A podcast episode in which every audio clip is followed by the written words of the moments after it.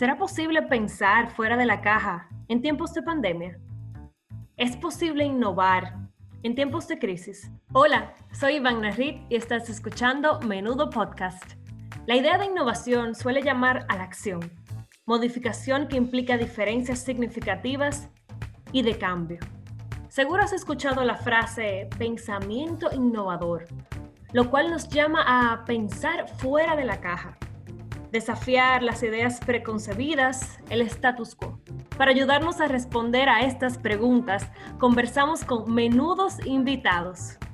Luis Santiago, fundador de Duolab Global, una aceleradora de emprendimiento, coach de negocios certificado, desarrollador de softwares y experto en tecnología. En un mundo altamente cambiante, la innovación ha pasado a convertirse necesariamente en el core, en la actividad principal de las organizaciones. Así que menudo episodio nos espera. Que lo disfruten.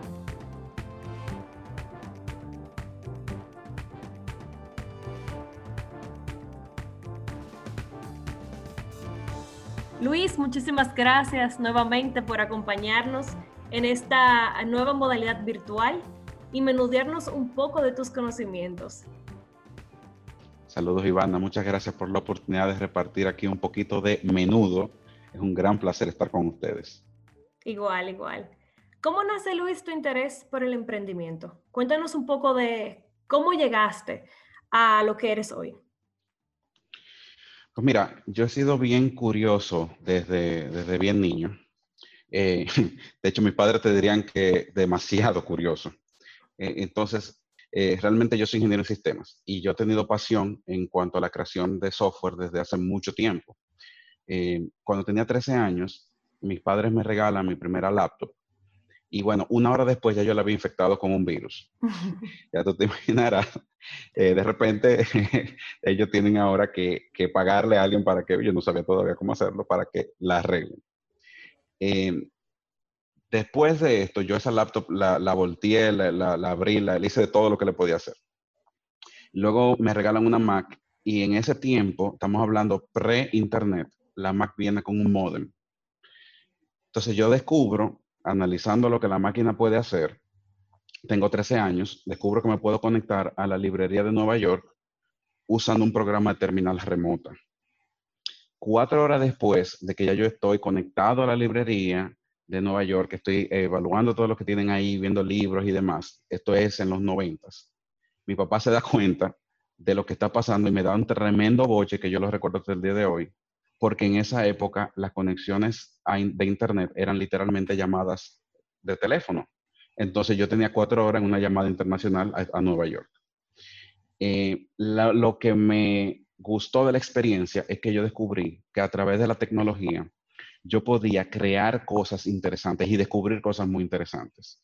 En esa misma Mac, yo aprendo a desarrollar mis primeros software y de ahí, bueno, tomo la decisión de que eventualmente, un par de años después, voy a estudiar ingeniería en sistemas y ya al poquito tiempo de graduarme, lanzo mi primer emprendimiento. Eso fue hace ya 15 años. Me gusta, Luis, que hablas de crear cosas. Eh, y una de esas cosas que has creado es Duolab Global. ¿A qué se dedica? ¿Qué es? Si nos puedes contar un poco. DULAB surge inicialmente hace unos cuantos años ya como la división de innovación de mi segunda empresa, que, se llama Informatic. Y es una empresa de desarrollo de software que todavía sigue operando en República Dominicana y también en Estados Unidos. Lo que nos ocurre hace un par de años, aproximadamente para 2015, es que nos damos cuenta que nuestros clientes, la gran mayoría de ellos, estaban pasando por un inconveniente fundamental. Ellos querían desarrollar productos que ellos entendían que eran innovadores, pero sus modelos de negocios realmente eran muy deficientes.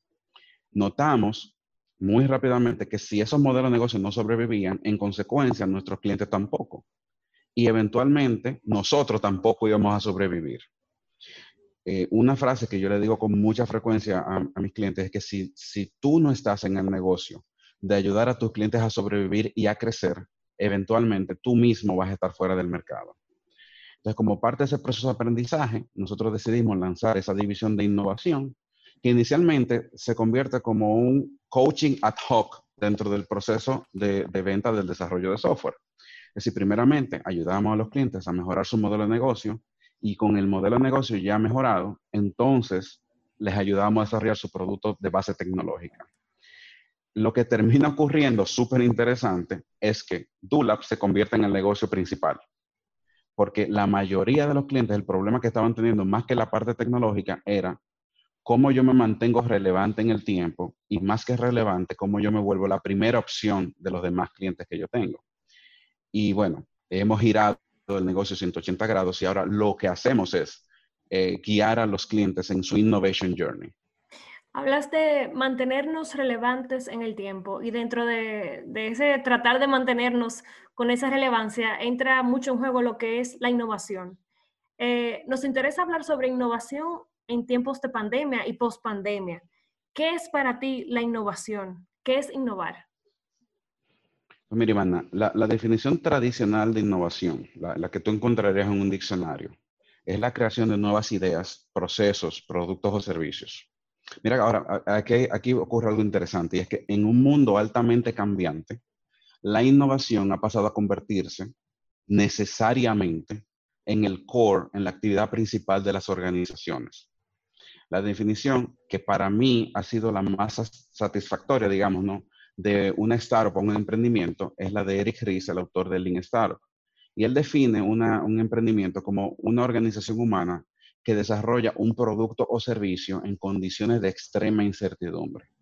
Yo a esa definición le he agregado un elemento, sobre todo para este tiempo de pandemia y pospandemia, que aparte de la extrema incertidumbre, hay una extrema volatilidad.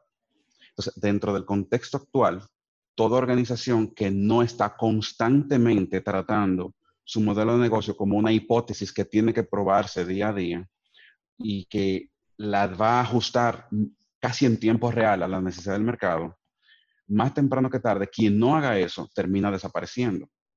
Para mí, innovar es literalmente supervivencia. O sea que podemos decir que ya ni siquiera es una opción de si quieres o no, de que si implementas un programa o no, es algo que debe eh, verse como un aspecto integrado al negocio. Es correcto, Ivana. la innovación no se trata, eh, hoy en día por lo menos ya, no se trata de vamos a crear una nueva plataforma o vamos a agregar un nuevo componente tecnológico a la institución o a la organización. Innovación va mucho más allá, porque recuerda que innovación es la creación de en su definición, ¿no? Nuevas ideas, nuevos procesos, productos o servicios. Es decir, te cubre todo lo que es la organización. Hay innovación en, en cuanto a cómo tratas al personal. Hay innovación en cuanto a cómo entregas el valor a tu cliente. Hay innovación en los canales digitales. Hay innovación hasta en la manera de que tú conversas internamente con tus empleados o en la manera que tú interactúas con ellos. En otras palabras, la innovación es hoy en día y tiene que serlo 360, transversal, a través de la organización completa. Y quien no lo está haciendo está permitiendo que otros sí lo hagan y lo está dejando atrás. Totalmente. Luis, tuviste la oportunidad de participar en el Global Startup Program de la Universidad de la NASA, Singularity. ¿Qué aprendiste sobre innovación en esa experiencia tan enriquecedora que te abre los ojos al mundo? Em, lo interesante de un programa como el Global Startup Program es que es un programa que mira no 5 ni 10, sino 30 y a veces 40 años hacia el futuro. Para mí, lo más interesante de la experiencia, te pongo un ejemplo práctico, eh, fue ver cómo tecnologías que vimos como futuristas en el 2012 hoy son casi cotidianas. Nosotros nos montamos en los primeros prototipos de lo que hoy es el Google Car o el Waymo Car y en esa época era literalmente un carro normal, sin guía, con muchas computadoras en el baúl y muchos cables que le salían por todas partes, pero se manejaba solo. Hoy en día es un vehículo sumamente moderno que tú lo vas a encontrar en, Mountain View, en California y, en Silicon Valley en general, manejándose solo por la calle, pero tú lo puedes solicitar por un app. Eh, de esa misma manera, nosotros vimos el inicio de muchas industrias en, esa, en ese tiempo que hoy en día son el día a día de, lo que estamos hablando. Pero en esa época eran, literalmente eran puras ideas. Para mí lo más importante de, esa experiencia es el cambio de mentalidad, es el cambio de eh, un pensamiento que aunque yo como ingeniero de software estaba viendo hacia 5 o 10 años, ahora yo estoy mirando hacia 25 años adelante y preparando todo lo que yo hago a ese futuro que todavía ni siquiera se ha comenzado a inventar. Pero no solamente eso, sino también eh, mirar posibles escenarios desde hacia dónde van distintas tecnologías y ayudar también a mis clientes a mirar hacia allá. Me encanta en eso otra que palabra, dices. Para, para mí ha sido eh, literalmente el, es como visitar la meca para mí. buenísimo. Me encanta eso que dices, Luis, de cambio de mentalidad. Porque cuando hablamos de innovación y conectando con tu respuesta anterior, nos vamos a hacer, a modificar, a cambiar. Eh, pero vemos también que en tus escritos y en lo que has trabajado hablas de cómo la innovación comienza desde el pensamiento. ¿Hay un mindset específico para innovar, para, para poder lograr ese cambio de mentalidad? Claro que sí. Mira, un ejercicio en, en, el programa, en el programa que más estamos trabajando con nuestros clientes ahora mismo, que son los micro sprints o los micro sprints um, de innovación basada en evidencia. Nosotros partimos de la premisa que debemos cuestionar todo. Hay dos tipos, vamos a decir, dos tipos de innovación. Vamos a resumirlo, ¿no? Hay más que eso, pero hay dos tipos fundamentales de innovación desde nuestro punto de vista. La innovación tradicional, que piensa en agregar un nuevo proceso o piensa en agregar un nuevo producto o un nuevo servicio, eh, piensa en una innovación incremental, es decir, vamos a mejorar esto 10%, vamos a, a vender 15% más. Esa es la innovación tradicional. La innovación disruptiva es otra cosa completamente diferente. Eh, desde mi punto de vista, la innovación disruptiva es la que radicalmente cuestiona el fundamento de lo que estamos haciendo. Y para nosotros el proceso de innovación comienza con una pregunta. ¿Por qué? ¿Por qué hacemos eso así, eso que estamos haciendo así? ¿Por qué eso existe? ¿Por qué esta industria se mueve de esta manera? Entonces, fundamentalmente cuestionamos el why. Why are we doing this like this? Eh, ¿Por qué estamos haciendo esto de esta forma en, en particular?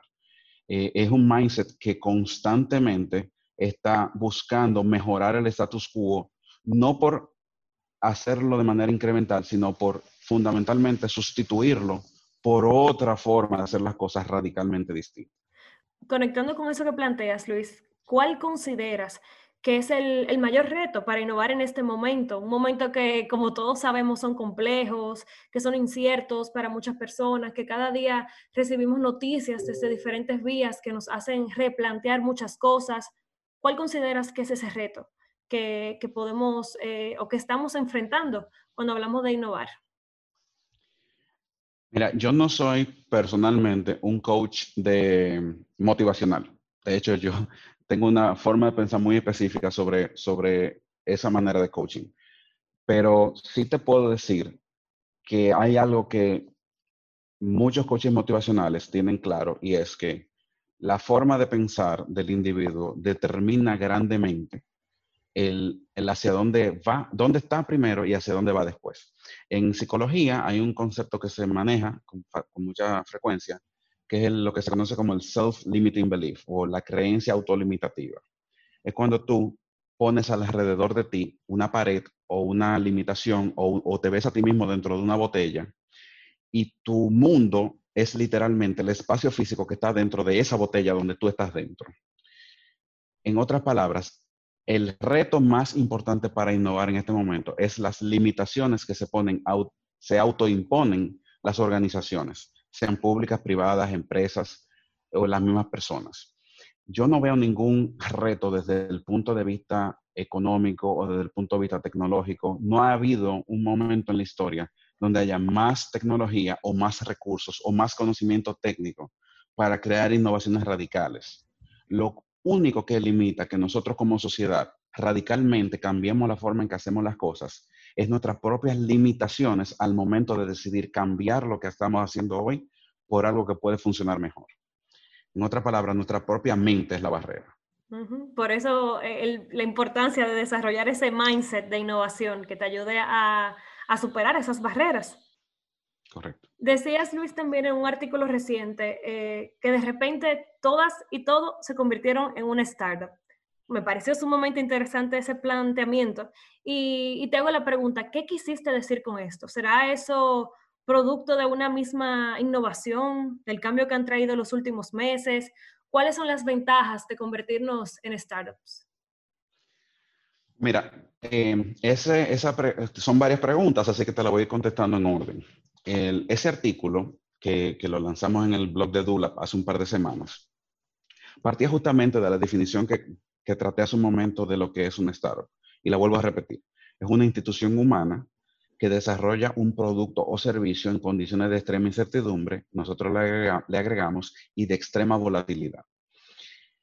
Nuestras empresas, nuestras organizaciones, cuando se crean, se crean sobre la base de un modelo de negocio o un plan de negocio, como otras personas le llaman. Y ese modelo o ese plan de negocio está fundamentado sobre una serie de hipótesis. Yo pienso que hay un, un segmento del mercado que tiene una necesidad específica y yo entiendo que hay un producto que yo puedo desarrollar que satisface ese dolor, ese pain, esa necesidad. Y entiendo que yo le puedo entregar ese valor, esa propuesta de valor a mi cliente a través de este canal. Eso es lo que es una empresa en esencia. Pero ¿qué pasa cuando, si cuando alguno, de, alguno de los elementos de esa hipótesis dejan de ser verdaderos? Se, se vuelven falsos. Por ejemplo, todas las empresas que su modelo de negocio dependía de que el cliente los visitara, tienen un problema inmediatamente que los clientes ya no lo pueden visitar. Por ejemplo, la industria del transporte, la industria del cine, las aerolíneas, eh, los barcos, los cruceros, ¿no? Su hipótesis básica, el cliente puede venir donde mí, ya no es verdadera porque trancaron a la humanidad. Hay una cuarentena global.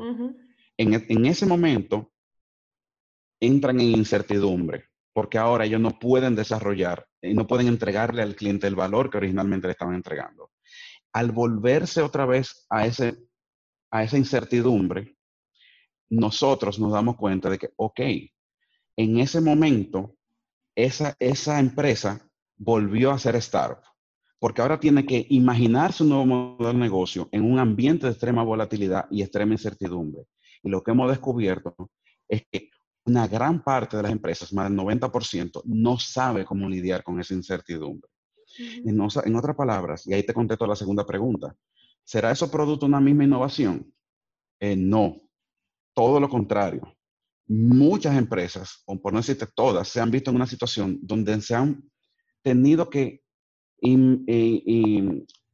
se han tenido que sumergir en un proceso de innovación forzada sin tener las herramientas metodológicas para poder desarrollarlo. Desde mi punto de vista, todos deberíamos ser un startup en cuanto a que las, eh, los emprendimientos jóvenes se mueven mucho más rápido que los emprendimientos con más tiempo, porque todavía no están sometidos a las reglas de procesos y, de complejidad burocrática de empresas mucho más grandes. En ese sentido, entonces, el ser un startup le permite responder muchísimo más rápido al cambio del mercado, que es lo que hoy en día está pasando. Vimos empresas que cerraron y de repente empresas pequeñitas que no tenían tanto eh, eh, market share, innovaron rápidamente, se ajustaron y se comieron el mercado. Un buen ejemplo de eso, estamos grabando esto usando Zoom. Hasta hace tres meses, Zoom tenía 13 millones de usuarios. Hoy tiene más de 450 millones.